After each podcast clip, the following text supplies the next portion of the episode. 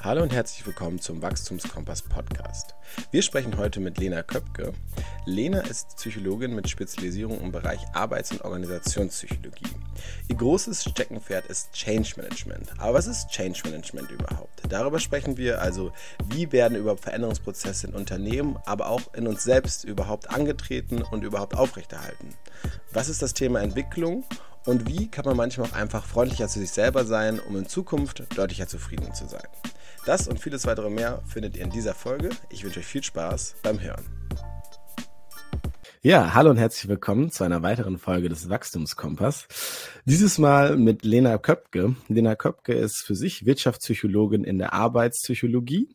Außerdem, äh, sorry, da habe ich direkt, habe ich was falsch gemacht? Da können wir direkt, kannst du direkt einhaken. Ja, genau. Also ja, ich habe Wirtschaftspsychologie studiert im Bachelor. Ähm, ja. Ich habe aber im Master dann Arbeits- und Organisationspsychologie vertieft studiert und mhm. jetzt darf ich mich Psychologin mit Spezialisierung auf Arbeits- und Organisationspsychologie ah. schimpfen, wenn man es jetzt ganz genau nehmen möchte. Okay, okay. Und, ähm, dadurch, dass ich wirklich weg aus der Wirtschaftspsychologie bin und da wirklich eher spezialisiert bin, ähm, bin ich damit ein bisschen glücklicher. Aber Okay, okay, Passt. okay, gut. Hab auch für mich auch was dazu gelernt. Ähm, was du damit tust, in, sagen wir, deiner beruflichen äh, Perspektiven, ist einmal, du bist äh, Dozentin an einer Uni und, ähm, und also an meiner Uni, deswegen kam auch der Kontakt äh, zustande. Ähm, und du bist Trainerin und auch noch äh, in die jetzt mittlerweile Projektplanung. Aber da kommen wir später nochmal dazu. Deswegen erstmal vielen Dank, schön, dass du da bist. Ja, vielen Dank für die Einladung. Ja, herzlich willkommen auch von mir.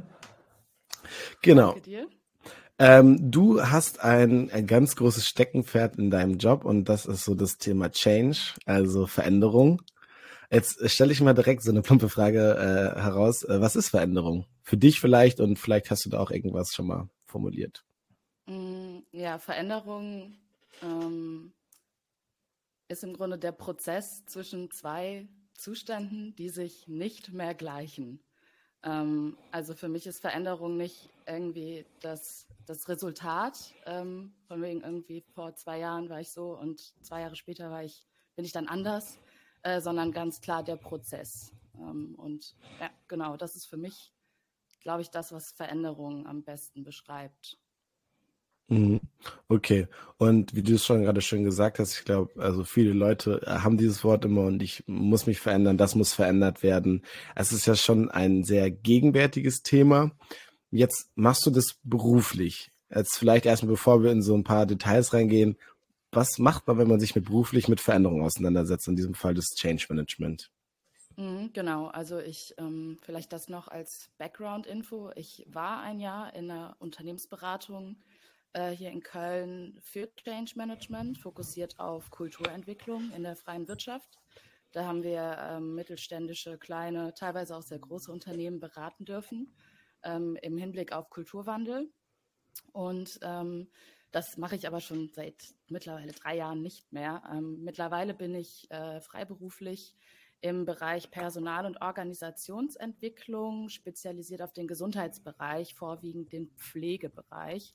Und ähm, da machen wir aber natürlich auch unter anderem neben ähm, ja, Führungskräfte, Entwicklungs-, einzelnen Trainings- und Seminartagen ähm, auch ganze Entwicklungsprojekte. Und ähm, da äh, ja, geht es eben um unterschiedliche Themen. Ähm, und was war die Frage nochmal? Das ist jetzt nochmal der Background, um das so zu ja. differenzieren, um zu verstehen, wenn ich unterschiedliche Beispiele gebe, mhm. ähm, wo ich daherkomme oder worüber mhm. ich spreche. Also die Frage war, das hast du damit auch schon gut beantwortet. So was, was heißt Management? Was macht man da? Das hast du dann gerade ja schon schön angesprochen, Thema so ne Personalentwicklung, Führungsentwicklung, wo du das tust. Ähm, deswegen, ich sehe eine Frage irgendwie, glaube ich, in Ulis Gesicht. Nein, nein, okay, okay, okay. Also okay. So, oder sehr, sehr schon ein paar, aber äh, ja. mach, mach du erstmal. Okay. Ähm, genau, also das wäre eigentlich mal so die Frage, deswegen da erstmal schon gut mitgenommen. Und vielleicht, wenn du jetzt dann deinen Background so ein bisschen mitgenommen hast, dann vielleicht doch jetzt zu deiner aktuellen Situation. Also, wie sieht das aus, wenn man sich tagtäglich mit Veränderungen auseinandersetzt? Mhm. Ähm, da wieder der Disclaimer, ich glaube, tagtäglich so richtig aktiv setze ich mich gar nicht mit Veränderungen aus, dadurch, dass ich einen sehr ähm, variablen äh, Alltag habe. Also jeder Tag ist irgendwie anders. Ähm, ich habe meine gewissen Routinen, aber dann ist es nicht so, dass ich jeden Tag von 9 to 5 oder wie damals 9 to 10 oder noch später am Schreibtisch sitze, ähm, sondern ich habe punktuell eben Projekte, die ich betreue. Ähm, und die sind mal kürzer und mal umfangreicher. Ähm, was wir in letzter Zeit häufiger machen, ist, dass wir von Anfragen, die beispielsweise von ähm, Pflegediensten kommen, ähm, sagen, okay, die sagen, die wollen, wir wollen Führungskräfte entwickeln. So, wir brauchen hier Grundlage, wir brauchen Kommunikation, wir brauchen Wertschätzung und wir brauchen vor allem, die sollen bei uns bleiben.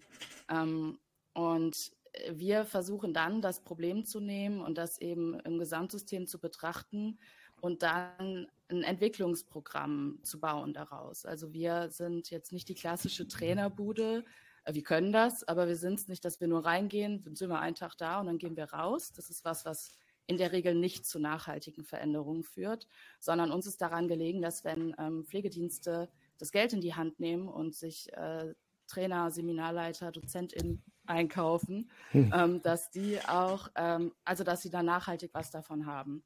Mhm. Und dann bauen wir, ähm, im Grunde meine Aufgabe ist, äh, ja, das Kundengespräch, die Erstgespräche zu führen, die Auftragsklärung ähm, zu führen, meistens noch mit meinem Auftraggeber und Kollegen. Ähm, und wir sprechen dann darüber, was ist eigentlich, wo kommen die her, was wurde schon so gemacht, was ist die aktuelle Situation. Ähm, und vor allem stellen wir die Frage, was soll danach denn anders sein? Wo wollen die denn hin?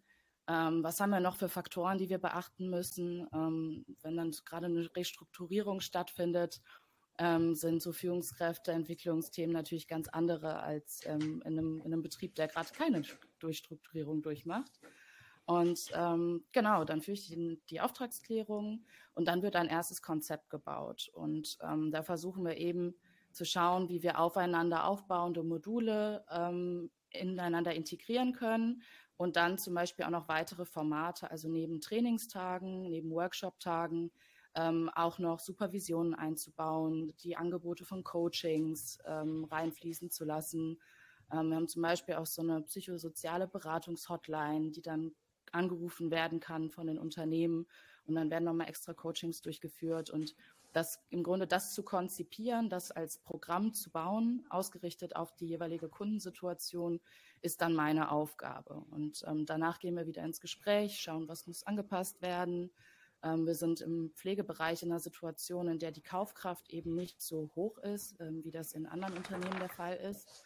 Ähm, das heißt, da schauen wir dann nochmal wirklich speziell darauf, wie können wir mit möglichst wenig ähm, Manpower, möglichst wenig Kosten, möglichst viel erreichen. Mhm. Mhm.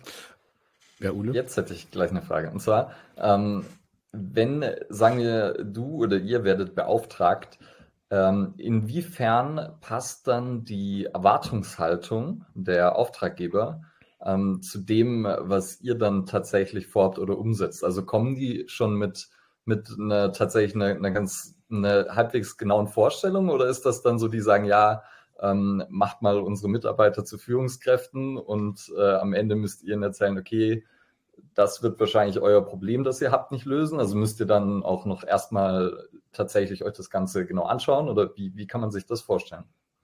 Ähm, ja, gute Frage. Ähm, es ist tatsächlich so, dass ähm, viele gar nicht so genau wissen, was sie eigentlich wollen, ähm, weil äh, es ist ja sehr unbekannt in der Regel von Leuten, die jetzt nicht gerade im HR tätig sind, da nicht so tief drin sind, die wissen oft gar nicht, was gibt es denn da draußen.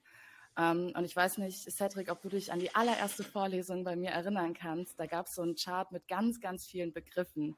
Mit Beratung, ähm, Training, Workshop, Supervision, mhm. Coaching und so weiter. Das sind alles mögliche Formate, ähm, mit denen man arbeiten kann, um eben Veränderungsprozesse anzugehen und Menschen zu entwickeln. Und ähm, oft kommen Kunden und sagen, wir brauchen Führungskräfte-Coaching die ähm, Führungskräfte können das und das nicht. Die Mitarbeiter sind da so und so und die Führungskräfte können damit nicht umgehen. Wir brauchen Führungskräfte-Coaching zum Thema Kommunikation. Ähm, und denken dann, ja, wir kommen dann mit unserem aus der Schublade gezogenen Kommunikationskonzept und Blaupause 1 passt auf alles. Und ähm, genau, und so funktioniert das dann. Und die buchen dann Tag und dann ist gut. Ähm, so funktioniert das natürlich nicht. Und ähm, wir besprechen dann einfach in wirklich ausführlichen Gesprächen, ein, also einer Stunde zu Anfang dann in der Regel nochmal Konzept vertiefen, nochmal eine Stunde und sprechen mit denen wirklich darüber, was sind denn die Themen da drin. Ähm, genau, und so können wir dann unterm Strich auch die Erwartungen in der Regel übertreffen, ähm, sodass, wenn der Tag gelaufen ist oder die Tage gelaufen ist, ähm, da immer sehr, sehr gutes Feedback kommt und ähm, auch wirklich ja, die individuellen Themen bearbeitet werden können, weil wir jetzt im Team bei Miteinander reden auch einen sehr interaktiven, lösungsorientierten Ansatz fahren, dass wir nicht ähm, dozieren äh, und monologisieren, sondern wirklich ähm, im Dialog an den tatsächlichen Problemen der TeilnehmerInnen arbeiten.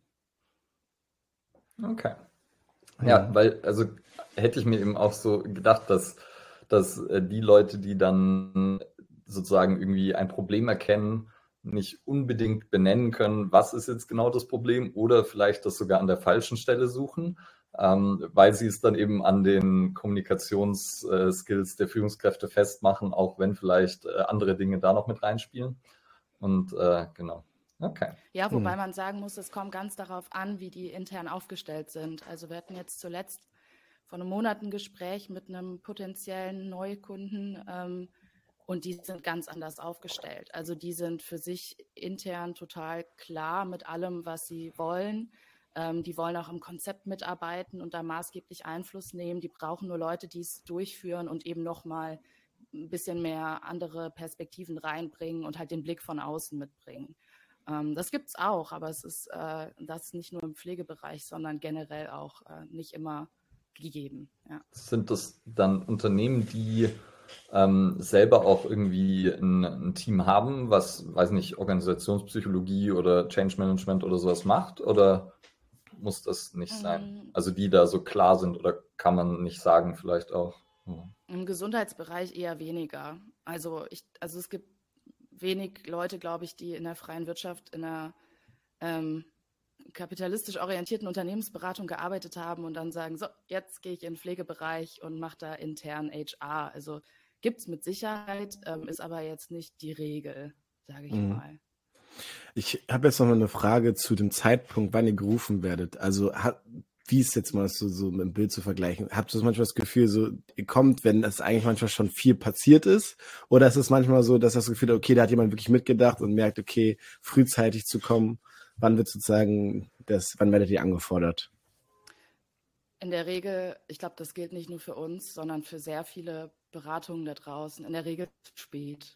Mhm. Also es ist ähm, sehr schade, dass ähm, viele Unternehmen ähm, erst dann denken, dass es Veränderungen nötig hat, wenn irgendwas schlecht läuft. Ähm, und das sind ja dann Zeiten, in denen man eigentlich gar nicht unbedingt die Kapazitäten hat, Veränderungen wirklich wirksam anzustoßen, zu begleiten, die Kapazitäten reinzustecken, Neues zu lernen ähm, und sich zu entwickeln, ähm, sondern in einem Moment, wo wir sagen, oh, jetzt trägt unser Businessmodell uns nicht mehr.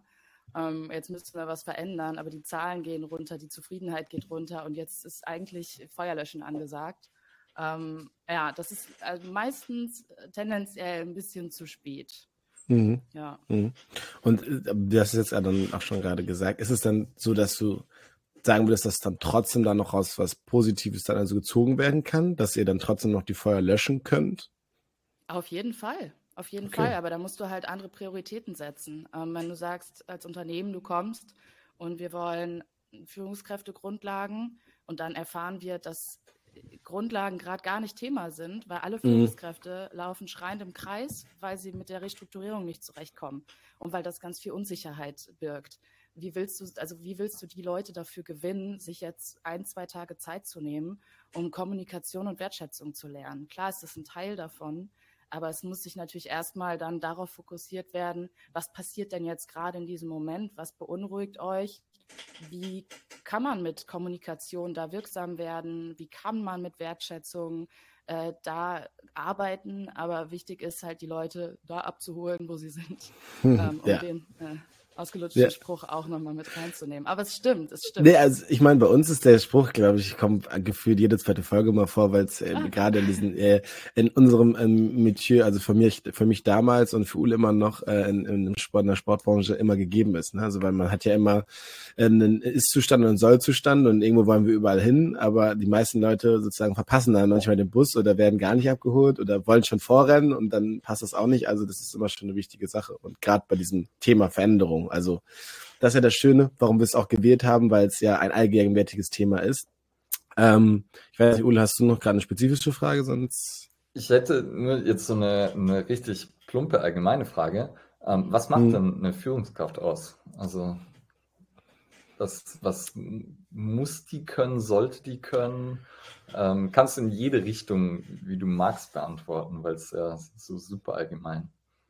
Ja, also was mir jetzt als allererstes in den Kopf gekommen ist, ist Authentizität. Ähm, ich glaube, dass man kein, keine perfekte Führungskraft bauen kann, ähm, weil die Menschen, die geführt werden, so unterschiedlich sind. Ähm, also eine perfekte Führungskraft aus meiner Sicht ist erstmal authentisch, ähm, stellt sich selber nicht zurück, sondern kümmert sich auch darum, bin ich hier gerade fein in meiner Situation? Weil nur wenn es mir gut geht, kann ich mich auf meine MitarbeiterInnen einlassen.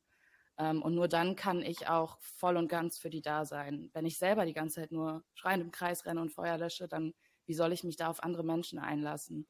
Ähm, und ich glaube, da ist Authentizität im Innen mit sich selber, als aber auch in Richtung Außen ein ganz wichtiger Faktor, weil wenn jemand authentisch wirkt, wirkt die Person glaubwürdig und vertrauenswürdig. Ähm, und dann hast du schon mal einen guten Grundstein gelegt, ähm, weil wenn deine Mitarbeitenden dir vertrauen, ähm, dann trauen die dir eben auch zu, dich durch vielleicht schwierige Situationen, durch große Change-Prozesse zu leiten. Ähm, das sind wichtige Faktoren. Ähm, und jetzt könnte ich noch ganz tief reingehen in Führungsstile.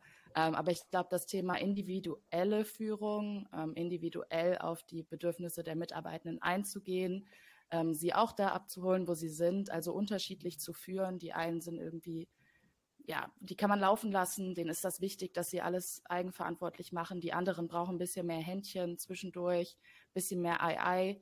Ähm, und dass man sich da flexibel drauf einlassen kann und dabei trotzdem man selber bleibt irgendwo. Und ähm, ich glaube, das ist jetzt die Antwort auf die Frage. Ich glaube, Okay. Wahrscheinlich fällt mir morgen unter der Dusche noch was also, ein. Ich dachte, ach, nee. jetzt hätte ich das ich glaub, gesagt. Aber, ja. Ich meine, man könnte da jetzt ja in super viele Richtungen sowieso gehen äh, mit der Frage. Aber ich hätte gleich noch eine weitere. Und zwar, weil du gesagt hast, ähm, man kann nicht eine quasi eine perfekte Führungskraft backen, so ungefähr, ähm, weil es äh, verschiedene Situationen brauchen, verschiedene Führungskräfte kann denn jede Person eine Führungskraft werden? Also ist es so, ist so ein bisschen die Nature versus Nurture Frage. Kann ich ähm, jede Person dazu entwickeln oder brauche ich bestimmte äh, Grundeigenschaften, die man dann halt entwickeln kann, äh, die aber so ein bisschen vorausgesetzt sind?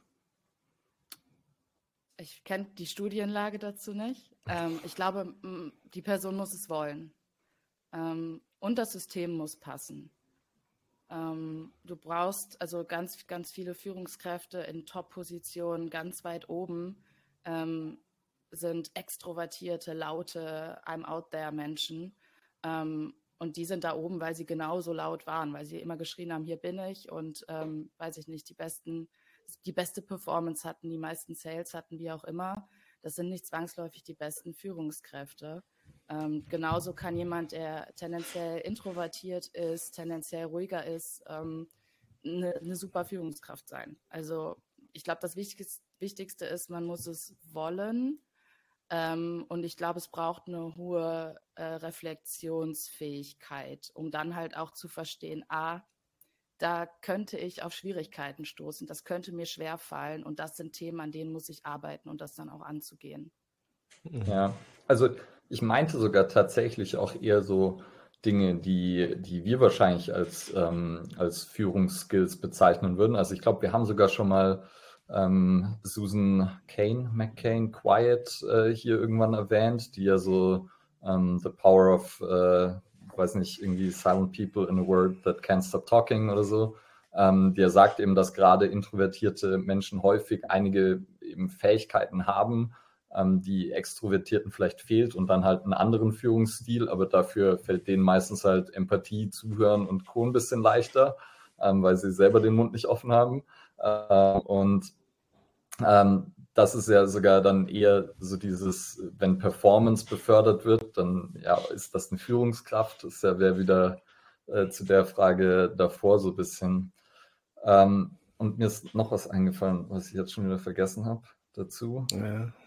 Dann ähm, ist mit. Ja, mach, mach du mal. Ich habe dir wahrscheinlich eh jetzt ja nee, die Fragen alle Ach, Nein, nein, nein, alles gut, alles gut. Ich habe noch für ein paar auf dem Zettel. Nee, ich fand nur gerade das Bildschirm, was du gesagt hast, so ein Thema so Performance, weil viele, sagen wir jetzt, in der, bei der freien Wirtschaft sind, so diesem Kapitalismus, habe ich manchmal das Gefühl, es geht ja nicht wirklich um diesen, diesen Führungsstil, sondern es ist so ein bisschen so, komm, wir befördern das Vorbild, um zu sehen, so nach oben zu zeigen, so, guck mal, wenn, wenn ihr, wenn ihr auch so seid, dann könnt ihr was erreichen und da geht's hin. Es ist nicht so, wir befördern dich, obwohl du irgendwie keine guten Zahlen schreibst, aber irgendwie alle Leute in deinem Team arbeiten gut miteinander zusammen und es gibt irgendwie wenig Krankheitstage und wenig Ausfälle, ist immer die Frage auch da, wie ist das Ganze gesteuert? Ne? Sind wir ein KPI-gesteuertes Unternehmen? Schlagen wir auf die Zahlen und cutten, wenn es nicht passt?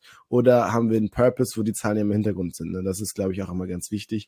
Und merkt man ja auch, ich finde immer das so schön, äh, was man, was man jetzt so merkt, dass egal, wo man jetzt irgendwie einen neuen Job irgendwie hört oder irgendwie, ähm, beziehungsweise ich war gerade noch bei einem, bei einem, bei einem Umzug und äh, da hat mir dann auch eine Bekannte erzählt von einem neuen Job, von ihrem Freund und so, und dann hebt viele das Wort wieder, ja, die haben auch da total flache Hierarchien. Und das ist immer so, dieses, jetzt immer dieses, was jetzt auch als Buzzword rausgeworfen wird, das ist das Thema so flache Hierarchien was glaube ich auch nochmal beschreibt, so wie das Ganze im Wandel ist, was natürlich aber auch oft inflationär einfach eingesetzt wird, um zu zeigen, so, oh, wir sind irgendwie alle voll auf Augenhöhe. Obwohl ich da sagen muss, deswegen die Frage auch nochmal, also glaubst du, dass es so eine gute Idee ist, dass man so sagt, okay, wir sind alle irgendwie komplett auf Augenhöhe oder ist eine gewisse Distanz manchmal da auch angebracht, so in der Führung? Ich weiß, wir gehen jetzt gerade sehr Richtung Führung, aber da nochmal für dich einfach so die Frage, einfach persönlich. Mhm It depends, der Lieblingssatz der Psychologinnen. Ähm, ich bin großer Fan von Augenhöhe. Ähm, ich glaube, wo man ein bisschen differenzieren muss, ist, sind wir hier, also sind wir menschlich auf Augenhöhe ähm, oder sind wir äh, jetzt in Bezug auf den Rank im Unternehmen auf Augenhöhe? Ich finde, mhm. menschlich sollte immer Augenhöhe stattfinden. Ähm, es, das heißt, es ist, weiß ich nicht, respektvoller Umgang. Ähm, ich rede nicht mit meinen Mitarbeitern schlechter oder lauter oder unanständiger als mit meiner Führungskraft zum Beispiel. Also alles, was menschlich ist, was mit Respekt zu tun hat, ähm, das sollte immer auf Augenhöhe stattfinden.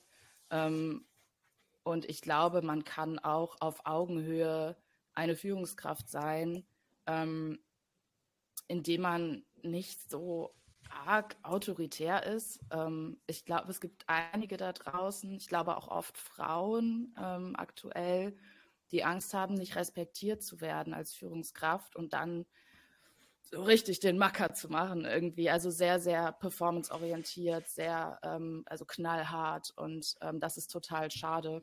Ähm, ich meine, es kommt auch irgendwo her wahrscheinlich und es gibt auch Situationen, in denen das wahrscheinlich nicht anders geht, je nach Umfeld.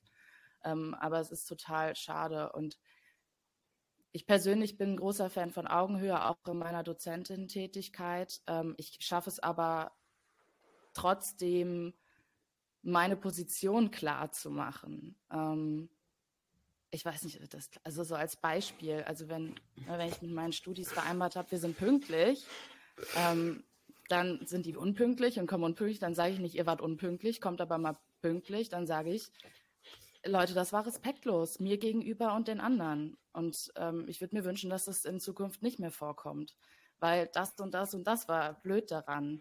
Ja. das, das führt dazu, dass die sich aufrichtig bei mir entschuldigen, anstatt dass sie sich irgendwie blöd angefahren fühlen und dann hinterher extra zu spät kommen, weil was will die Alte von mir? Mhm. Ja? Weißt du noch, dass äh, wir mal eine ähnliche Situation hatten dazu? Ja, ich erinnere mich. Ja. ich hab's da, äh, ja, da kam ich nämlich äh, gar nicht zu einer Vorlesung und das war ein Pflichtseminar und dann habe ich mich entschuldigt und dann habe ich eine E-Mail geschrieben und dann nee, musste ich noch ein gegangen, Essen. Gar nicht nicht. Ge Ach sehr stimmt, sorry, genau, ich bin früher gegangen, das, stimmt. Äh, ja. Und dann haben, musste ich ein Essay schreiben, ja. ja. Ja. Das war, fand ich fair, fand ich fair, ja, fand ich fair, habe ich auch gemacht. Ähm, nee, deswegen, ja. da müssen wir dran denken. Nee, das war so das klassische Beispiel dafür. Also du warst dann, hast ja auch noch gesagt, dass du dann auch einfach, das auch gut argumentiert hast, du dann gesagt, so, ne, so in Bezug auf die anderen äh, ne, Mitstudierenden und so, muss es einfach fair bleiben. Und wenn das dann ausbleibt, dann musst du halt irgendwie zeigen, dass die, der Stoff anders wieder mitgebracht wird. Und das war ja alles noch sachlich und dann war das auch dann okay, nachdem ich es dann halt ja. geschickt habe. Und ich glaube, also sowohl in dem Studiekontext als auch im Arbeitskontext sind ja alle erwachsen in der Regel. Also zumindest mal äh, volljährig. Und ähm, ich finde, dann kann man auch so miteinander umgehen. Und ich habe heute noch einen Artikel bei LinkedIn irgendwie kurz überflogen oder so einen Post. Da ging es um Leute äh, zwingen, ins Büro zu kommen und Homeoffice nicht zu erlauben.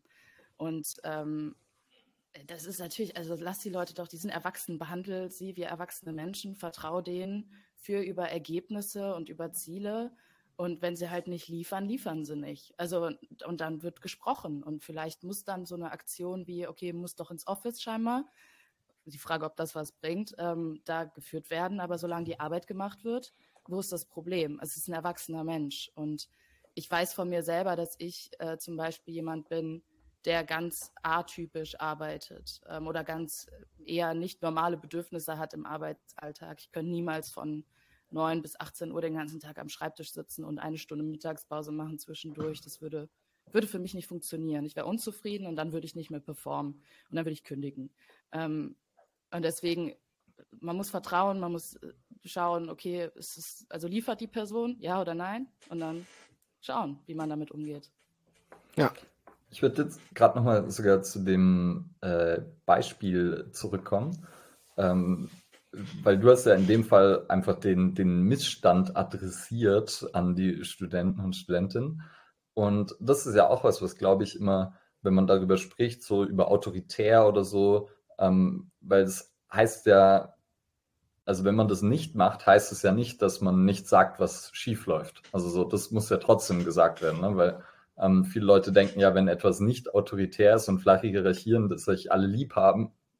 Aber Sorry, aber das ist ja, glaube ich, äh, nicht der Fall, sondern, ähm, sondern äh, das funktioniert ja trotzdem nur dann, wenn halt ja, Missstände angesprochen werden und wenn man darüber kommunizieren kann. Und Absolut. Ähm, da wäre jetzt gleich auch Frage dazu, weil du hattest auch schon, du hast vorher so Kommunikation und Wertschätzung ähm, genannt und dann hast du gerade gesagt, okay, ähm, eben wenn du das falsch adressierst, würden die Studenten vielleicht Widerstand aufbauen und sogar eher absichtlich das machen.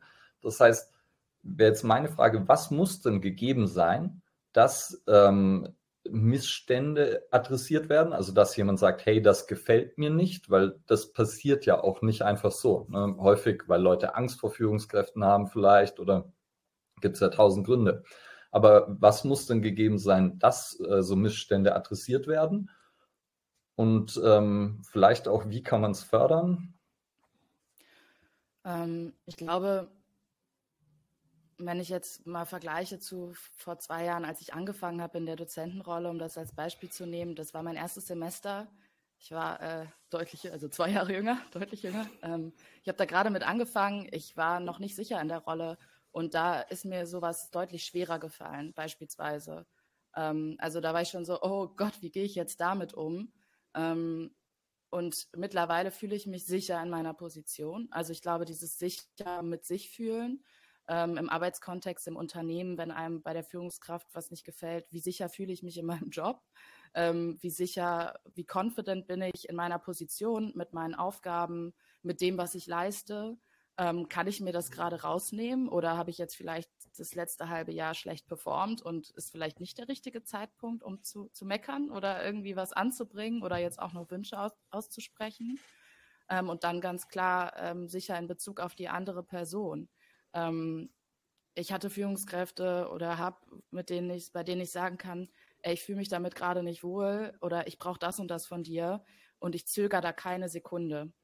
Ähm, ich habe aber auch Führungskräfte in der Vergangenheit gehabt, da habe ich habe ich den Mund nicht aufbekommen. Also da war keine Chance, weil ich so Angst hatte vor der Reaktion oder weil das interessiert die Person nicht. Es wird sich eh nichts verändern. Egal, was ich sage, da kommt dann ja, ja, ja, verstehe ich, super wichtig, machen wir anders, nichts passiert. Ähm, das heißt, was erwarte ich denn von dem, was ich da anspreche? äh, ist auch ganz wichtig. Und ähm, wenn ich das Gefühl habe, da wird sich nichts tun, wird sich nichts verändern, dann warum soll ich mir die Arbeit machen? Mhm. Okay. Und fördern, jetzt aus Führungskräftesicht, ist ähm, aufrichtiges Interesse an den, an den Bedürfnissen und den Menschen zeigen, mit denen man zusammenarbeitet, ähm, sich Dinge merken, ähm, immer mal wieder nachfragen, dann nicht direkt vergessen. Ähm, und ich glaube, mit der Zeit, je mehr man zusammengearbeitet hat, desto mehr man sich dann gegenseitig vertraut, weil wenn mir jemand Vertrauen schenkt, bin ich natürlich viel gewillter, der Person auch zurückzuvertrauen. Das heißt, wenn meine Führungskraft mir vertraut, vertraue ich tendenziell eher zurück. Ähm, also das auch mal zu gehen und auch, da auch einfach mal mehr loszulassen, vielleicht an der einen oder anderen Stelle. Mhm. Ich, also für mich ist manchmal das Gefühl, dass man halt auch wirklich, wie du gerade gesagt hast, so authentisch handelt und nicht das so differenziert. Wir haben einmal irgendwie, ähm, sagen wir mal, die Ziele, wo wir hinwollen und wir haben die Leute, die mich dahin bringen und die muss ich irgendwie dahin guiden. Jetzt also als Führungskraft zu sich, sondern wir machen das gemeinsam, sitzen in einem Boot und ich kümmere mich um die Leute, auch wie wir da hinkommen. Sagen wir, das ist natürlich das übergeordnete Ziel. Ja, also viel Wertschätzung, viel authentisch sein und halt einfach nicht eine Maske aufsetzen. Wie erfahrt jetzt, ihr denn Wertschätzung? Mal eine Rückfrage. Also was ist für euch wertschätzend jetzt im Arbeitskontext zu, ich weiß nicht wie, ich habe eure erste Folge heute gehört, ich weiß nicht, wie ihr mittlerweile, in welchem Kontext ihr arbeitet, ähm, aber wie erfahrt ihr denn gerne Wertschätzung oder was nehmt ihr als Wertschätzung wahr von Führungskräften, Kolleginnen, Mitarbeitenden?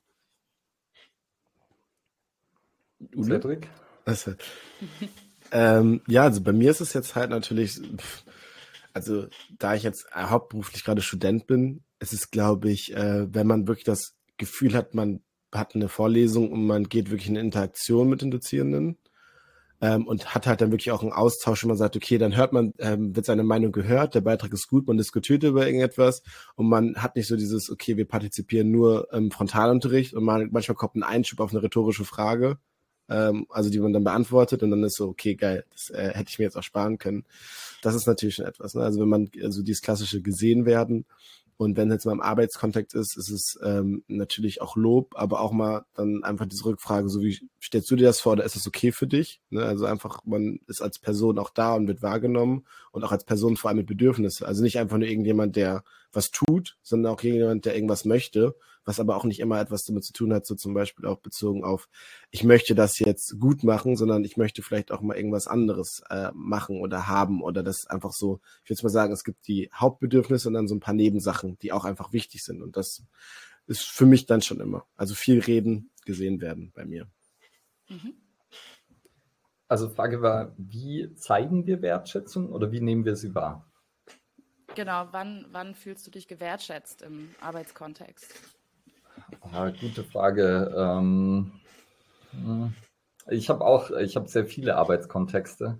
Mhm. Deshalb äh, ist es äh, ist immer schwierig, weil ich auch sozusagen sowohl Dozentenrolle als auch Coachingrolle als auch ähm, andere Rollen. Ich glaube, sobald ich irgendeine Form von Feedback bekomme, ähm, ich finde, Feedback ist immer eine, eine Wertschätzung und zwar vor allem kritisches Feedback. Ne? Wenn sich jemand die Zeit nimmt und ähm, mir ein Feedback geben möchte für das, was ich mache, dann ist das sozusagen immer etwas, was schon mal grundsätzlich eine Wertschätzung zeigt, weil der Person ja meine Performance, Leistung, was auch immer, scheinbar so am Herzen liegt, dass sie mir helfen will, die zu verbessern. Und äh, das versuche ich dann auch gleichzeitig proaktiv ähm, einzufordern und äh, Leuten das auch so zu sagen, dass ich halt einfach kommuniziere, so hey, ich hätte das gerne, weil das mir hilft, besser zu werden und ich freue mich darüber, wenn ihr euch äh, die, den Aufwand macht, äh, mir Feedback zu geben und das halt sowohl am Ende von Workshops, Seminaren als auch ähm, in anderen Settings äh, einfach immer mal wieder. Mhm. Bei mich habe noch ein, eine Sache, was ich immer auch äh, wertschätzend finde, sind zwei Punkte. Und das ist einmal der Anfang von einer Beziehung, egal welcher Art es ist, ob es jetzt, äh, ne, also Freunde sind oder Arbeitskontest und das Ende.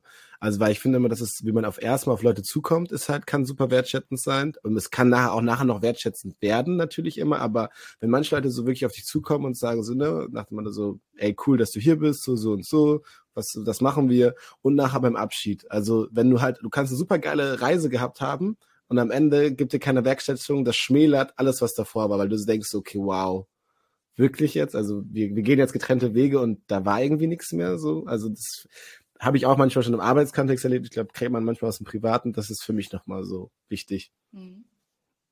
Spannende ja. Punkte. Ja, so, jetzt habe ich nochmal äh, keine gerade gute Überleitung, aber dann nimmt man immer diesen Satz und hat eine Überleitung.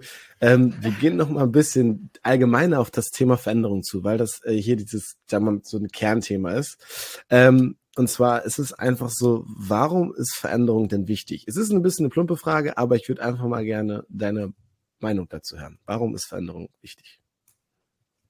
Ähm, es gibt Leute, für die ist Veränderung der absolute Albtraum und die wollen das nicht und das ist auch völlig okay und das darf auch so sein. Und die hm. dürfen ähm, in ihrem Bedürfnis nach Stabilität und Sicherheit und nach jeder Tag muss genauso ablaufen wie der andere, weil das ist mir alles, ist mir alles zu blöd und äh, zu viel, wie auch immer. Ähm, das darf auch so sein. Ähm, und ich, mir ist persönlich Veränderung unfassbar wichtig auf allen Ebenen, ähm, Fokus auf Entwicklung auch. Ähm, und warum das wichtig ist, ist, äh, wir können einfach mehr aus uns und unserem Leben machen. Wir können ähm, uns immer noch besser verstehen, äh, wenn wir jetzt in Richtung, wir reflektieren mal, was pa passiert bei uns eigentlich so, ähm, anfangen in der Individualebene und drauf schauen, oh, es gibt immer mal wieder eine Situation, in die ich komme mit Freunden oder im Arbeitsbereich, da kommt es zu Konflikten und es ist ja so einfach zu sagen, Mimimi, die anderen sind so blöd. Ähm, und der schönere oder der eigentlich einfachere Weg, ähm, auch wenn er im ersten Moment ein bisschen schwieriger ist, ist ja erstmal auf sich selber zu schauen, ähm, Muster zu verstehen, zu sagen, oh, warum passiert mir denn genau das regelmäßig oder häufiger?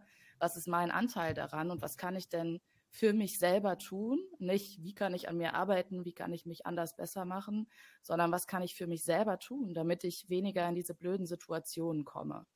Ähm, also das ist was, was jetzt auf der Individualebene, wo ich sage, für jeden gut ist. Also auch für Leute, die Stabilität mögen. Die sind auch in stabilen Konflikten regelmäßig hm. zu finden. Ähm, genau, das erfordert aber viel Arbeit. Ne? Mhm. Hm. Und ansonsten hätten wir keine Veränderungen, dann würden wir hier jetzt nicht sitzen. Das ähm, ist ein, du bringst auf den also Punkt, ja. Schaut euch ja mal alle überall um, wo ihr gerade ja. seid. Ähm, ja. Ich glaube, ja, es ist, es gibt immer Pain Points Mhm. Ähm, es gibt immer irgendwie Herausforderungen, schwierige Situationen, die Veränderungen erfordern. Ähm, und genauso gut kann man mal, wenn man sich gerade richtig gut fühlt und eigentlich sagt so, oh, eigentlich es läuft gerade alles richtig gut, sagen, geil, wie kann ich denn dieses gute Gefühl gerade nutzen, um noch mehr rauszuholen, ähm, um noch was Neues auszuprobieren, um mhm. andere Dinge zu lernen, ähm, wie auch immer. Ähm, und da aus so einem State of ich bin gerade richtig kraftvoll mhm. und stehe in meinem Saft und dann zu sagen, jetzt kann ich noch mal was verändern und äh, mhm. Ja. Ich habe jetzt mal dann also eine konträre Frage zu. Findest du oder wie ist deine Meinung dazu, dass das eigentlich auch diese Leistungsdruckgesellschaft ausmacht, die wir eigentlich auch dann manchmal alle bemängeln oder auch ankreiden? Dieser Drang zur Veränderung. Mhm. Also immer diesem ähm, Streben nach mehr Streben und besser. Mehr. Ja, das ist äh, eine absolute deutsche Volkskrankheit. Ähm, ich finde es super schade. Ähm, ich habe das abgelegt mittlerweile, glaube ich, hoffe ich. Ähm, ich bin scharf auf Veränderungen, aber ich bin gleichzeitig, habe ich zum Beispiel jetzt gerade im Kopf, wo stand ich vor zwei oder drei Jahren? Wo war ich da und was habe ich bis jetzt alles erreicht? Ähm, wie viel habe ich, äh, ja, wie viel habe ich mich schon verändert und kann total stolz sein und glücklich sein mit dem, wo ich jetzt bin. Mhm. Ähm, und trotzdem sagen, ah, da und da könnte sich noch ein bisschen was tun.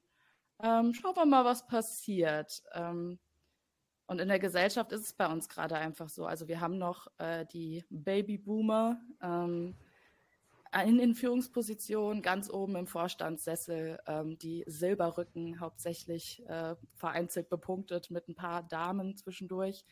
Ähm, die sind in einer ganz anderen Zeit aufgewachsen, in einer ganz anderen Kultur aufgewachsen und das zieht sich gerade halt noch runter durch die Strukturen. Und die ganzen jungen Menschen, die jetzt Ende 20 sind, Anfang 30 bis Ende 30, vielleicht auch in den 40ern, die jetzt gründen und Führungskräfte werden, die versuchen ja schon ganz anders zu führen und ihre Unternehmen anders zu bauen und mehr Flexibilität zu geben. Die berücksichtigen vielmehr dieses individuelle Thema und ähm, ich glaube, da wird, ich glaube, in 20 Jahren sieht die Welt da ganz, ganz anders aus. Ähm, wird sie eh, aber in dem Bereich auf jeden Fall auch. Ähm, und dann kommt es darauf an, wie geht man selber mit sich um? Also ist man selber jemand, der einfach nicht in der Lage ist, auf sich stolz zu sein, sich selber auch mal Anerkennung zu zeugen? Ähm, wie gnädig sind wir mit uns selber in dem Moment? Ähm, oder sagen wir, ja, toll, hast du jetzt geschafft, hast du auch ein Jahr schneller geschafft, die Beförderung als alle anderen. Mhm. Aber jetzt muss es ja weitergehen. Also mhm. wie nett sind wir zu uns selber unterm Strich? Und ähm, ich habe in den letzten zwei, drei Jahren gelernt, sehr gnädig und nett zu mir zu sein. Ähm, weshalb ich jetzt ganz entspannt äh, Veränderungen angehen kann oder Entwicklungspunkte und nicht dieses, dieses Druckgefühl habe. Ähm, ja, ja, ich, ich glaube, was, was, was ich da immer, also fand ich gerade schön, dass du das auch so gesagt hast, diese Parallele, wo man unterscheiden muss zwischen, wir hetzen auf sozusagen diesen Endpunkt zu, wo wir immer diesen vermeintlichen, eigentlich nicht klar definierten Punkt haben und sagen, okay, jetzt bin ich fertig. Oder man sieht es halt, wie du gerade eingangs gesagt hast, als Prozess und sagt so, okay, cool, ich kann immer was lernen, ich kann immer was machen, aber es ist halt stetig. Ich werde es niemals schaffen, sozusagen zu sagen, erster, fertig, das wird halt nicht funktionieren. Ich glaube, wenn man das Mindset irgendwann mit sich trägt, sagt so, ey, klar, es gibt, wird immer irgendwas geben, aber ich werde nie fertig sein. Das ist immer, glaube ich, ein bisschen schwierig für die meisten Leute. Total, weil ähm, ab dem Moment, wo du dich mit irgendwas zufrieden gibst, musst du Leuten das ja auch irgendwie verkaufen oder dich rechtfertigen, zu sagen, nö, das passt so für mich. Und mhm. ähm, das ist ja relativ ungewöhnlich, dass man mal auf so grundsätzlich grundlegend zufriedene Menschen trifft, ähm, die sagen, oh nee, passt eigentlich alles, mhm. bin ich total zufrieden mit. Und nee, ich mhm. verdiene nicht 150.000, sondern weniger, aber das mhm. passt trotzdem. Ähm, und ich glaube, ähm, dass das fehlt. Das fehlt. Ich habe jetzt ähm, mir dieses Ikigai-Buch gekauft. Ikigai, sagt euch das was? Ja, ja. Das ist so ja. ein japanisches Lebensprinzip. Ach so, doch, ich weiß es. Das, was dich erfüllt, ne? das, was der Welt von Nutzen ist äh, und noch ein paar andere Punkte. Und das ist dann, ist es das?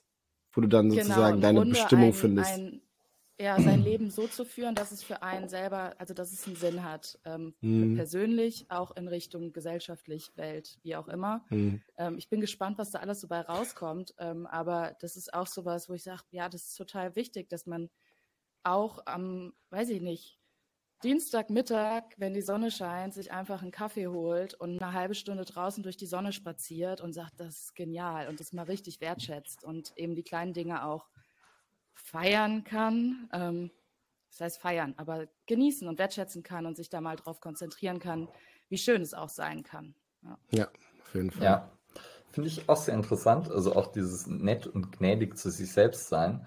Und ähm, ich hätte gleich eine Frage dazu, weil davor hast du ja quasi gesagt, dass man gleichzeitig halt auch ähm, ehrlich zu sich selbst sein muss. Und ich, ich kenne das schon irgendwo anders her, so dass man sich selbst eben auch die Frage stellen sollte, so okay, inwiefern bin ich auch für die Situation verantwortlich, von der ich behaupte, dass ich sie nicht haben will. Ähm, und ich glaube, das muss man in gewisser Weise schon auch machen, eben, dass man so sich da halt wirklich auch, ähm, auch wieder ehrlich mit sich selbst beschäftigt und dann halt sagt so, okay, aber trage ich vielleicht zu meinem Leid oder meiner, ähm, meinem Unbehagen bei, ähm, um dann nett und gnädig zu sein zu sich, also um das dann zu können, in, in einem zweiten Schritt vielleicht. Ich weiß nicht, was, ja, was sagst du dazu? Äh das ist äh, das Thema Verantwortung übernehmen für sich und das eigene Leben. Ähm, wenn ich jetzt sage, oh, ich, ich stecke mir am besten immer super hohe Ziele, ähm, die eigentlich schwierig zu, erreich zu erreichen sind, kann ich immer wunderbar sagen, ja, aber es ist ja oh, so hart alles und so schwer und, oh, und äh, ich arbeite ja schon so viel und das ist eine super komfortable Position, ähm, weil da muss man sich nicht muss man nicht sagen, ja, meine Entscheidung ist es hier gewesen und ich, ich sitze da jetzt drin und eigentlich gefällt es mir nicht, aber ich traue mich nicht zu gehen oder weiß ich nicht was. Ähm, Und es geht halt wirklich darum, Verantwortung für sich zu übernehmen. Und wenn man merkt, ich mecker seit drei Monaten ähm, über meinen Job und über die Situation und man tut nichts, irgendwann, also in meiner Welt, ähm, hat man dann das Recht verwirkt, sich darüber aufzuregen. Ja. Ähm, dann geht es mal darum zu sagen, jetzt übernehme ich Verantwortung, weil meine Führungskraft, meine Kollegin, die mich mobbt oder keine Ahnung, wer auch immer, kann, also die können wir, wir können keine anderen Menschen verändern. Wir können uns verändern, unsere Haltung dazu. Wenn das nicht klappt, wenn ich es nicht schaffe, relaxed zu bleiben, wenn die mir auf den Nerv geht, ähm, dann, dann muss ich halt gehen. Also das ist, ähm, so, und dann in dem Moment übernehme ich Verantwortung. Und da, in dem Moment, wo ich dann die Entscheidung selber proaktiv für mich treffe, tue ich mir was Gutes. Da höre ich auf mich. Da berücksichtige ich meine, meine Bedürfnisse, meine Gefühle. Und ich meine, wenn ihr Freunde habt, Freundinnen habt, die drei Monate über Führungskräfte oder Kolleginnen oder sonst was sich beschweren, dann sagt ihr auch irgendwann, ja, dann kündige doch. Und es fällt uns viel leichter, gnädig und nett und verständnisvoll zu den Menschen in unserem Umfeld zu sein, als zu uns selber. Mhm. Ähm, ja. Okay. Ja, also äh, ich finde es aber wieder schön, wirklich, dass wir dem gnädig und nett sein ist, ist ein wichtiger Punkt, weil ich glaube, manche Leute sind auch da gerade echt, echt fies zu sich. Ähm, dass man da Vielleicht noch eine ganz kleine Anekdote dazu, zu dem Thema. Ähm, und zwar habe ich ähm, in einer Zeit, wo es mir nicht so gut ging, ähm, habe ich mir selber eine Zukunftsmail geschrieben.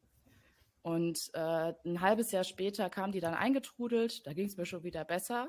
Und ich habe die meinen Freunden vorgelesen. Wir saßen abends irgendwie um elf schon leicht äh, angetrunken auf dem Balkon. Und ich habe die einfach mal vorgelesen. Und meine, das Feedback meiner Freunde dazu war, krass, wie nett du zu dir bist.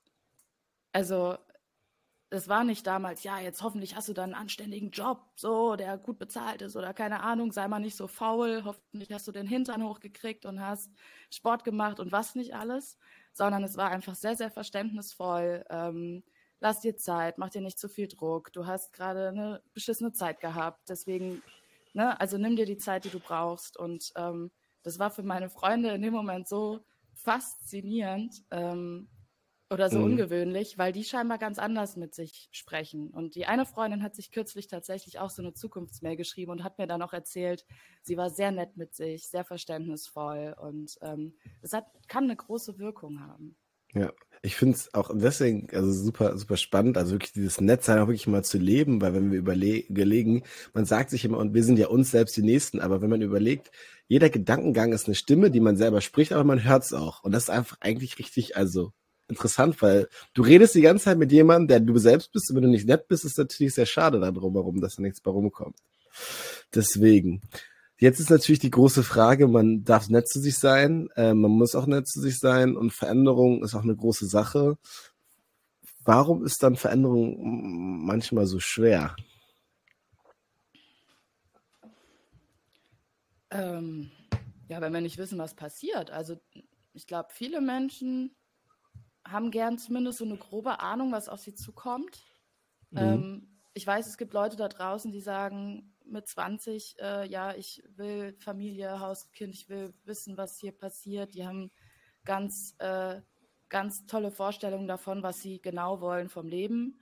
Und ähm, die, und das hilft denen. Und wenn dann Veränderungen anstehen, von denen sie wissen, ja, das zahlt darauf ein, das passt, aber wenn dann Veränderungen anstehen, dass es denen gefährlich werden könnte, ähm, dann ist es natürlich, also es entspricht nicht den Erwartungen oder es mhm. könnte halt dazu führen, dass das Ziel, was so sehnlichst ähm, ersehnt wird, nicht erreicht wird. Und ähm, gerade wenn man in so einer komfortablen Situation ist, sich das alles ausgemalt hat, nehmen wir an, ich bin im Unternehmen, ich äh, habe jetzt x Jahre auf der Position geleistet, da müsste nächstes Jahr die Beförderung kommen, nochmal zwei Jahre hasseln, in die Führungsposition, dann Manager und Seniorpartner werden. Perfekt. Dann bin ich mit Mitte 40 am Gehalt von 140 und wie hier auch da und was auch immer ähm, und plan damit. Und ähm, das ist ja eine Veränderung, die man so ein bisschen sich dann ersehnt. Aber wenn dann plötzlich das Unternehmen umstrukturiert wird und ähm, 20 Prozent der Leute werden gehen gelassen und plötzlich steht man wieder bei Null da und all das, was man sich erhofft hat, ähm, ist nicht da und es verändert sich auf einen Schlag was und man weiß plötzlich gar nicht, was passiert. Ähm, und das macht den meisten erstmal Angst. Ähm, Weil es natürlich, also da, wo man sich sicher gefühlt hat, ähm, wo man sich gut aufgehoben gefühlt hat, ähm, was man sich auch so erhofft hat äh, und so dachte, ah, schön. Manchmal leben wir ja schon so ein bisschen in unseren Tagträumen, in unseren Zukunftsideen. Ähm, das steht auf der Kippe. Und dann kommt, ist es halt Existenzangst teilweise. Ähm, und dann fällt es natürlich schwer. Ähm, es gibt andere Menschen, die können gar nicht so weit in die Zukunft blicken, die können sich gar nicht so viele Ziele machen, weil die sagen, ja, es wird sich eh ganz schön viel verändern. Zu denen gehöre ich. Also vor drei Jahren hätte ich jetzt nicht sagen können, was ich heute mache. Ähm, du sitzt heute hier natürlich, das, das, heißt, das war ein genau. Plan. ja, ähm, und das, uh, und da ist mir dann, also ich bin da jemand, ich sage, Veränderung ist mir eigentlich relativ willkommen ähm, und ich brauche ein gewisses Maß an Orientierung. Ähm, aber ansonsten habe ich jetzt durch die ganzen Veränderungen, die ich schon in meinem Leben erlebt habe, vor allem auch beruflicher Natur in den letzten Jahren, kommt hier Corona dazu, gelernt, dass ich in der Regel mit Veränderungen sehr gut umgehen kann. Auch mit sehr blöden Situationen tatsächlich sehr positiv drauf blicke, auf die Learnings blicke, grundsätzlich drauf schaue, ja, jetzt gerade ist halt mies, aber wird halt auch schon wieder besser. Ähm, und deshalb das leichter aushaltbar ist, wenn es einem gerade schlecht geht. Ähm, und dann drauf zu schauen, ja, wird schon wieder besser. Und ich weiß, ich kann in mich selber vertrauen, dass ich die Dinge tue, die dafür not nötig sind, damit es mir gut geht. Sei mhm. es in welchem Kontext auch immer. Mhm. Ähm, find, das ist immer so das da Einzige. Eine gewisse Flexibilität für, ja. Ja, es ist aber das Einzige, was man so im Leben sicher hat. Also, es ist für mich immer so. Also, sich es gibt selber? nichts, was im Leben. Ja. Nee, sich selber und Veränderung. Ja, ja. Ja, also das, das ist, das sind so zwei Sachen. Ja. ja. Im besten Fall sich sicher dann noch selber hat. Ja. Und das, wie man darauf reagiert, wenn sich was verändert. Ja. Ja. ja. Ich finde nee, ähm, da auch immer so gerade so diesen Training, Gesundheit, Ernährungskontext immer super interessant. Ähm, weil dort, glaube ich, viele Leute wissen eigentlich, was sie besser machen könnten oder anders machen könnten, um gesünder zu sein oder um ihre Ziele, die sie vielleicht haben, zu erreichen. Und denken deshalb, dass es einfach wäre, das zu verändern verstehen aber nicht so ganz, dass Veränderung an sich halt trotzdem ein schwieriger Prozess sein kann, vor allem wenn es halt bedeutet, irgendwas anders zu machen, als man es gewohnt ist. Und äh, da ist es halt immer sehr offensichtlich. Ähm, ich könnte mir vorstellen, dass es gerade dann in so einem ähm, Organisationskontext nicht immer ganz so simpel ist, ne, weil man nicht unbedingt weiß, was man äh, jetzt, man weiß, kennt nicht unbedingt den Schritt und weiß nicht, okay, wenn ich weniger esse, dann äh, weiß ich, dass ich abnehme oder wenn ich keine Süßigkeiten mehr esse, dann ne, passiert das. Ähm, aber daran kann man es immer ganz gut festmachen, dass selbst wenn ich genau weiß, was die Schritte wären, dann fällt es einem immer noch schwierig, ähm, das umzusetzen und ähm, dann da sozusagen ja, erfolgreich zu sein damit. Mhm. Ja, mhm. dranbleiben ist auch schwer. Also ja, das ist, das alles, ist was nicht irgendwie zur Routine werden kann, ganz schnell auf irgendeine Art und Weise, fällt dann natürlich schwer. Außer man äh, ist sehr, sehr leidenschaftlich über das Ziel oder man sagt, meine momentane Situation. Der Leidensdruck ist so hoch, äh, ich will da so sehr weg. Jetzt tue ich alles, was ich tun kann, um da rauszukommen und was zu verändern. Ja, also es gibt ja mal, was du gerade gesagt hast, einmal diesen Leidensdruck, was ja also in unserer Branche, also meiner ehemaligen, äh, sehr äh, groß war dann immer manchmal, also auch wie bei dir, wo die Leute dann kamen, wo es manchmal dann zu spät war, wo, ich mir, wo man sich so dachte, also ja, wäre auch cool, einfach ein bisschen früher. Ähm, ich habe dann nochmal einen Podcast auch mit Mike Tyson war das, glaube ich, wo er dann auch gesagt hat, so Disziplin ist eigentlich nur die Fähigkeit, etwas, was du hast, so darzustellen, als würdest du es lieben und deswegen machst du es. Und das ist dann im Endeffekt die Disziplin, die man dabei hat. Ne? Und äh, da sind wir auch bei dem Thema wieder Perspektive. Und gerade was auch gesagt hast, so dieses Thema dranbleiben ist ja auch in der Psychologie für uns jetzt so das Thema nicht Motivation, also warum möchte ich etwas anfangen, sondern dieses Thema Evolution. Wie kann ich mein Ziel im Blick behalten oder daran arbeiten, hat alle Störfaktoren irgendwie ne, ausgrenzen, ähm, die dann dazu führen, mich vom Ziel abzubringen. Deswegen ähm, super spannend, super wichtig, immer eine Reise für jeden irgendwie einzeln an sich ähm, ja, da dran zu bleiben. Und da kann man am besten sich halt nur selber mit reinnehmen. Auf jeden Fall. Da war tatsächlich dieses Atomic Habit Buch äh, für mich äh, relativ life-changing, würde ich fast sagen. Das ist richtig gut. Ja, Auf jeden Fall. Von James Clear. Mhm. Ah, okay.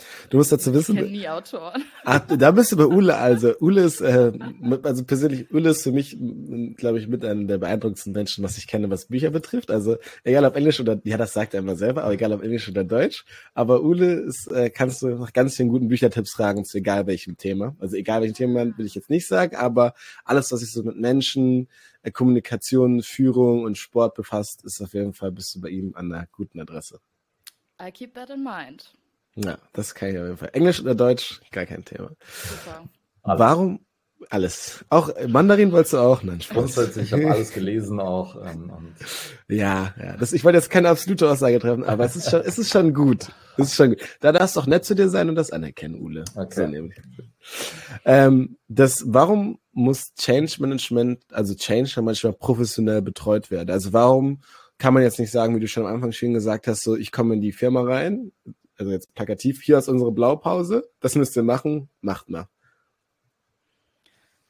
Ähm, ja, im besten Fall funktioniert es auch von extern nicht, nicht mit Blaupausen. Ähm, ja, das ist so dieser eigene Brei, die eigenen blinden Flecken, die gewachsenen äh, Strukturen, die gewachsenen Beziehungen, interne Politik, ähm, oh, Beziehungskisten, irgendwie, ah nee, die eine da aus der Personalabteilung, die finde ich nervig oder also so eine, also wenn Menschen so eine Haltung haben gegenüber internen MitarbeiterInnen, die dann aber in der Form von Workshops oder so einen Change moderieren sollen, das funktioniert nicht. Also so, so geht das nicht komplett. Ähm, plus, auch da geht es um Verantwortung. Ähm, wenn jemand von außen mehrere Interviews in einem Unternehmen führt, mit mehreren Menschen auf unterschiedlichen Ebenen spricht ähm, und auch keine Angst davor hat, äh, mal wirklich nachzubohren und die ehrlichen Antworten daraus zu holen und die dann mal zusammenfasst. Das kann intern keiner. Niemand mhm. erzählt der Personalleiterin, äh, die dich kündigen könnte, so ungefähr, ähm, wie dämlich denn das und das läuft. Ähm, die Ehrlichkeit ist viel, viel höher in Richtung Externe, ähm, je nachdem, wie professionell das gebaut ist. Ähm, der Blick ist ein anderer. Ähm, das, was für mich gut funktioniert äh, oder wo ich sage, nee, das ist doch eigentlich, das passt doch, weil ich arbeite in der Abteilung und ich sage, boah, ich habe keinen Bock mehr, die Arbeit zu machen. Das muss doch gehen, das funktioniert doch. Ähm, wenn jemand von außen drauf schaut, die sagen, es geht aber noch viel besser, wir können das noch optimieren und dann geht es ganz anderen Leuten noch viel besser. Ähm, dann muss ich es verändern. Ähm, das ist wichtig, weil mhm. sich selber aus der Komfortzone rauszuholen, äh, ist, ist auf jeden Fall schwieriger, als wenn man mal von außen den Finger in die Wunde gelegt bekommt und mal wirklich aufgezeigt bekommt, was sind denn die, die Themen. Und ähm, das ist natürlich teuer für Unternehmen, ähm, weil ein Change ist auch nicht an einem Tag erledigt. Ähm, und das tut auch weh. Also den Führungskräften wird das wehtun. Die kriegen alle ihr Fett weg. Äh, das wird den Vorständen, den Bereichsleitungen, allen Ebenen wird das wehtun. Ähm, aber es wird unheimlich viel Positives geben und es mit deutlich mehr Wumms, als wenn jetzt intern eine kleine Projektgruppe aus verschiedenen Abteilungen sich dem Thema Change annimmt. Weil die gehen dann, sagen dann nämlich auch nach ein paar Wochen, so gibt es Regelkommunikation, einmal die Woche wird sich getroffen und dann irgendwann so, ah, ich glaube, ich schaff's heute nicht. Sorry, ich habe hier Tagesgeschäft. Dann ne, die anderen, ah ja, okay, ja gut, wenn der nicht kommt, ja, dann lass uns doch verschieben. Und irgendwann fällt das wieder unter den Tisch, weil das Tagesgeschäft ist da. Mhm. Und das passiert nicht, wenn die Berater, die für den Tag kommen ähm, und den ganzen Tag moderieren, äh, dafür 2000 Euro bekommen äh, dann haben da gefälligst alle zu sitzen. Und ähm, ich glaube, das sind so Punkte, die mir jetzt auch gerade im ersten Moment einfallen, die da, glaube ich, eine große mhm. Rolle spielen. Okay, wenn du jetzt, ähm, sagen wir, du gehst in so ein Gespräch mit Mitarbeitern und willst von denen natürlich auch ähm, hören, was läuft schief, wie kriegst du es hin, da ein Vertrauen aufzubauen? Ähm, also, dass die nicht das Gefühl haben, okay, du rennst mit der Aussage dann halt zu, zur Personalleitung und sie sind in der gleichen Situation, wie wenn sie selber mit der Personalleitung sprechen? Ja, also im besten Fall hat ähm, vorher Kommunikation stattgefunden und Transparenz, ähm, sodass die Personen, mit denen ich dann im Interview sitze, dass die wissen, wer da kommt, warum da wer kommt, ähm, um was es eigentlich grundsätzlich geht, ähm, welche Rolle diese Person spielt oder welche Rolle ich spiele dann in dem Szenario. Ähm, und dass es darum geht, eben wirklich zu erfassen, wie steht es um unsere Organisation in den verschiedenen Faktoren, die da abgefragt werden. Ähm, und dann sitze ich selber im Interviewkontext und sage natürlich, alles, was hier gesprochen wird, bleibt vertraulich. Ähm, es ist zum Beispiel jetzt damals in der Beratung war das bei uns so, dass wir ausschließlich Dinge, die zweimal auf irgendeine Art und Weise ähnlich genannt wurden, ähm, mit aufgenommen haben in die Ergebnisberichte. Das heißt, es wurden keine Einzelpositionen aufgenommen, die dann irgendwie auf Einzelpersonen äh, zurückführen könnten. Ähm, und dann gibt es eine Einführung dazu. Ich sage, worum geht's, ne, welche Faktoren schauen wir uns an, motiviere dazu, ehrlich zu sein, weil wir dann natürlich die Möglichkeit haben, auch äh, da was zu bewirken, weil wenn wir nicht wissen, was die Probleme sind, können wir da auch nichts tun. Ähm, ja, und ich glaube, Vertraulichkeit und dann ist es so, also erfahrungsgemäß ähm, gibt es da auch die ein oder andere, also ist dann in den Unternehmen, wo man dann für sowas hingerufen wird, eh die Stimmung nicht so richtig gut und da haben die Leute schon tendenziell eher Bock, dann mal rauszulassen, ähm, was sie sonst halt nicht so offen sagen können. Ja, also kann ich mir vorstellen, aber eben auch, dass es halt gar nicht so leicht ist, weil ja wahrscheinlich meistens äh, die Personen, die euch beauftragten, beauftragen, eher die sind, die halt äh, wahrscheinlich ein bisschen ähm, höher gestellt sind und äh, dann natürlich da vielleicht schon erstmal ein bisschen eine Skepsis da ist. Man das aber wahrscheinlich ja, also eben aus den Leuten so ein bisschen rauskitzeln kann dann, weil sie eigentlich ja gerne sagen wollen, was ihnen nicht taugt. Also das ist ja auch irgendwas, ja, was den Deutschen sehr gut gefällt. Ja, ja was, was, dann, ja, was dann auch immer hilft, ist so ein bisschen dieses, ja, wir sind auf eurer Seite. Ne? Wir haben auch schon ja. gehört, dass das nicht so gut läuft. Also das ist jetzt hier keine Neuigkeit für uns. Ähm, und ne, schon mal so ein bisschen spoilern, was andere gesagt haben vielleicht, ähm, okay, ganz ja. grob. Ähm, und dann so, ne, wir wollen das ja verändern. Äh, wir haben auch das Gefühl, dass und ohne da zu viel äh, zu viel zu Prime in die Richtung. Aber ja, ja und so das, hätte ich auch ich gedacht. keine persönlichen Erfahrungen mitgemacht tatsächlich. Ähm, okay. Außer Leute, die tendenziell einfach lieber sagen, oh, lass mich hier raus aus dem ganzen Kram, ich will meinen Job machen, ich will nicht über die Führungskraft reden, die ein guter Freund von mir mittlerweile ist, weil wir ein kleines Startup sind und zusammengewachsen sind die letzten Jahre. Es läuft auch alles, also eher so, ah nee, aber das ist dann Typsache ähm, und weniger, glaube ich, so generelles Thema. Mhm. Okay. Ja, aber ich hätte auch gedacht, dass eben wahrscheinlich, wenn man dann halt so sagt, okay, wir wurden zwar engagiert von der äh, irgendwie Chefebene, aber wir sind genauso dazu da, die kritisch zu untersuchen, wie eben die Produktivität, was auch immer, und äh, dass man halt äh, wahrscheinlich da viel mit erreichen kann. Okay. Auf jeden Fall. Sehr gut. So, jetzt bin ich jetzt gerade so ein bisschen ähm, überlegen. Ich habe noch eine Frage, die ist so ein bisschen allgemeiner gezählt und zieht auch als deine, ähm, dein persönliches Learning eigentlich drauf ab. Jetzt frage ich aber noch mal kurz ab, ob Udo noch mal Fragen hat, die ihm auf der Seele brennen. Ich hätte nur was zu wahrscheinlich dann eher deiner Vergangenheit und zwar, weil es auch was ist, was mich sehr interessiert. Ähm, und zwar so Kulturwandel in Unternehmen. Ähm, und zwar da so, welche Unternehmen schaffen es, ihre Kultur zu wandeln? Also was muss da passieren? Ist das irgendwie. Ich habe vorher noch einen Einschub. Ja. Was ist überhaupt eine Kultur in Unternehmen? Okay, also, ja, vielleicht auch. Also weil Kultur, Kultur ist. Unternehmen ist ähm, ja alles geteilte Erleben, Verhalten, geteilte Einstellungen, geteilte Werte, ähm, unternehmensweit beobachtbare Verhaltensmuster, Denkmuster, ähm, genau, also irgendwas, was man, wenn man jetzt drauf gucken müsste, Kultur manifestiert, manifestiert sich immer in Verhalten auf irgendeine Art und Weise. Ähm, alles, was man irgendwie in der einen Abteilung sieht, aber in der anderen auch. Mhm. Ähm, und das ist so das, was ich als Kultur bezeichnen würde. Das ist auf jeden Fall nicht aus einem wissenschaftlichen Buch gerade, aber ich bin äh, mit sowas ja. nicht, so gut. So ein bisschen immer dieser, dieser, dieser, dieser Spirit, den die immer, den man, der auch gerne gesehen ist. Ne? So, das ist unsere, unsere Kultur, unser Spirit, unsere DNA. Dann, bevor du auf äh, Ulis Frage willst, einfach nur für dich eine persönliche Gedanken dazu. Meinst du dann, es gibt auch diesen Multikulti-Unternehmungen oder ist Kultur immer nur einmal zur Möglichkeit? Multikulti-Unternehmen, also habe ich jetzt gerade gedacht, so Silo, eher so Unternehmen, die noch krass in der Silo-Denke stecken und so mhm. sehr alle für sich arbeiten und alle anderen sind irgendwie die Bösen.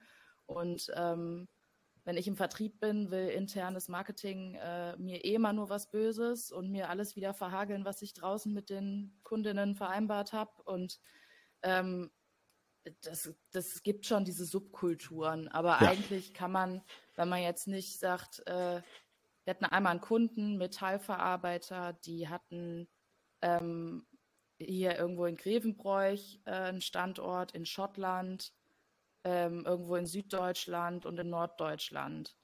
Und die haben die Standorte so alleine gelassen, dass die komplett unterschiedliche Kulturen hatten, aber die haben auch komplett unterschiedlich gearbeitet. Die hatten keinen Wissensaustausch, die hatten, also die, die haben alle noch nie voneinander gehört, so ungefähr. Aber auch weil da keine Mühe gemacht wurde, die mal zu verbinden, da mal zu schauen, was sind dann jeweils die Best Practices? Welche Formeln und Anteile von welchen Metallen nutzt ihr denn für welche Legierungen zum Beispiel? Ähm, das hat alles nicht stattgefunden und da entwickeln sich dann natürlich total krasse Subkulturen. Mhm. Ähm, zusätzlich noch, dass es unterschiedliche Regionen waren, ähm, Länder teilweise. Ähm, und wo war die Frage? Genau. Und dann gibt es natürlich so gewisse Subkulturen. Es gibt, wenn du jetzt ein Unternehmen nimmst, die haben unterschiedliche Divisions. Die machen dann Diagnostik, die machen Headhunting, die machen ähm, HR Transformation und die machen Business Development. Dann sind innerhalb dieser vier Divisions natürlich auch nochmal Subkulturen. Ähm, aber in der Regel, wenn die alle unter einem Dach sitzen, so irgendwie so einen ähnlichen Spirit, ähm, ja. haben sie eigentlich, ja. wäre jetzt Hätte meine jetzt... steile Hypothese immer. Genau, hätte ich jetzt auch so gedacht, aber ich wollte einfach mal deine Meinung dazu hören. Also dann zurück zu Ules Frage, welche Unternehmen schaffen so gut Kulturwandeln? Ähm, ich glaube, alle Unternehmen können das schaffen, wenn sie wollen. ähm, es ist natürlich bei Unternehmen, die offener sind für Veränderungen, die also schon eine Kultur von Flexibilität, von Offenheit, von wir schaffen das, von wir vertrauen einander, von wir werden äh, informiert und transparent wird uns alles gesagt, was jetzt ansteht. Ähm, die schaffen das natürlich deutlich besser. Unternehmen, die ähm, eine, eine sehr, sehr hierarchische, sehr autoritäre äh, Top-Down-Kultur haben, die äh, nicht mit ihren Mitarbeitenden kommunizieren, die ähm, die nicht transparent sind, die nicht partizipieren lassen. Das ist vielleicht ein wichtiger Punkt. Unternehmen, die, die, wo die Führungsebenen die Mitarbeitenden nicht partizipieren lassen, also die Mitarbeitenden den Wandel nicht mitbestimmen lassen, auch. Gestalten, aber auch ein Stück weit bestimmen, die schaffen es nicht, weil da wird sich da, da wird sich keine Veränderung manifestieren. Da kann man an die Strukturen verändern und die Leute passen sich an. Ähm, aber da wird nicht geschaut, wie können wir denn uns bestmöglich verhalten, was können wir tun dafür, damit es alles noch besser klappt. Also ich glaube, Kommunikation und Partizipation sind die Grundvoraussetzungen dafür, dass ein Wandel funktionieren kann, dass eine Kultur sich entwickeln kann. Glaube ich auch. Also ich wollte sogar so als mögliches Negativbeispiel sagen, wenn dann irgendwie die Werte äh, des Unternehmens an die Mitarbeitenden präsentiert werden von irgendwem. Das ist dann immer schon mal ein äh, schwieriges Zeichen. Ja, das äh, und ich glaube nicht zu selten, weil halt irgendwer sagt, ja, wir brauchen Werte. Ja, okay, dann bestimmen wir die mal und setzen die mal fest und dann sagen wir allen, was unsere Werte sind. Ähm, und das dann natürlich schon eher weniger äh, mit Partizipation. Und das sind so tolle Workshops. Wenn man das mal mit Mitarbeitenden macht, mit Führungskräften macht, das macht einen Heidenspaß. Das ist richtig schön. Äh, da kommen Sachen raus. Ähm, und das ist wirklich, also so, so, so ein äh, Schritt zu skippen ist äh, sehr tragisch. Ja. Okay. Für alle Beteiligten. Mit Sicherheit, mit Sicherheit. Also vor allem, weil es erst ja immer das Thema ist ja dabei, das wird dann wahrscheinlich erstmal so hingenommen und dann äh, die, die Anliegen, die daraus entstehen, die wachsen ja erst dann so langsam. Das ist ja nicht so, du versetzt es um und morgen ist doof gelaufen, sondern dann bist du nachher so, ja, irgendwie damals vor drei Jahren, das war irgendwie auch nicht so und seitdem ah, ist irgendwie auch nicht mehr so, wie es war. Ne? Ja. ja. Leider, leider so. Aber wie du schon gesagt hast, wir laufen, also da muss ich auch sagen, für mich persönlich, auch wenn man alles in der Welt jetzt gerade so sieht, laufen wir halt zum Glück einer Gesellschaft hoffentlich entgegen, die halt sehr viel selber anpacken möchte und bewegen muss. Und das gibt mir auch immer sehr viel Vertrauen eigentlich auch wieder in die Zukunft zu sagen, so, okay, wir haben jetzt noch ein paar Jahre mit Entscheidern in Positionen, die leider nicht mehr diese Weitsicht, kann man auch nicht verübeln, haben können, weil was, was juckt die? Ähm, deswegen schauen wir mal, wie da die Veränderung und der Change wird. Bleiben wir optimistisch, würde ich sagen. Definitiv. Mein lieber Ule, hast du noch irgendwas? Jetzt bin ich äh, glücklich, glaube ich. Danke, das ist doch super schön. Dann, äh, liebe Lena, kommen wir schon zu unseren gängigen Fragen zum Ende. Und zwar, was bedeutet Wachstum für dich?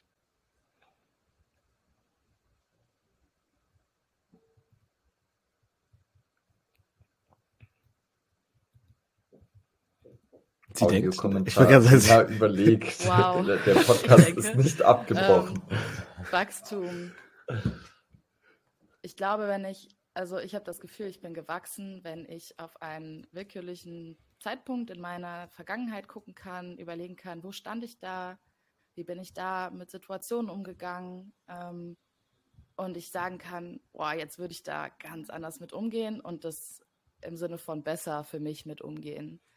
Ähm, das ist für mich Wachstum. Schön. Schöne Antwort. Planst du aktiv Zeit ein für jetzt dein Wachstum? Kann jetzt ja, wie du gerade gesagt hast, vollkommen verschieden sein.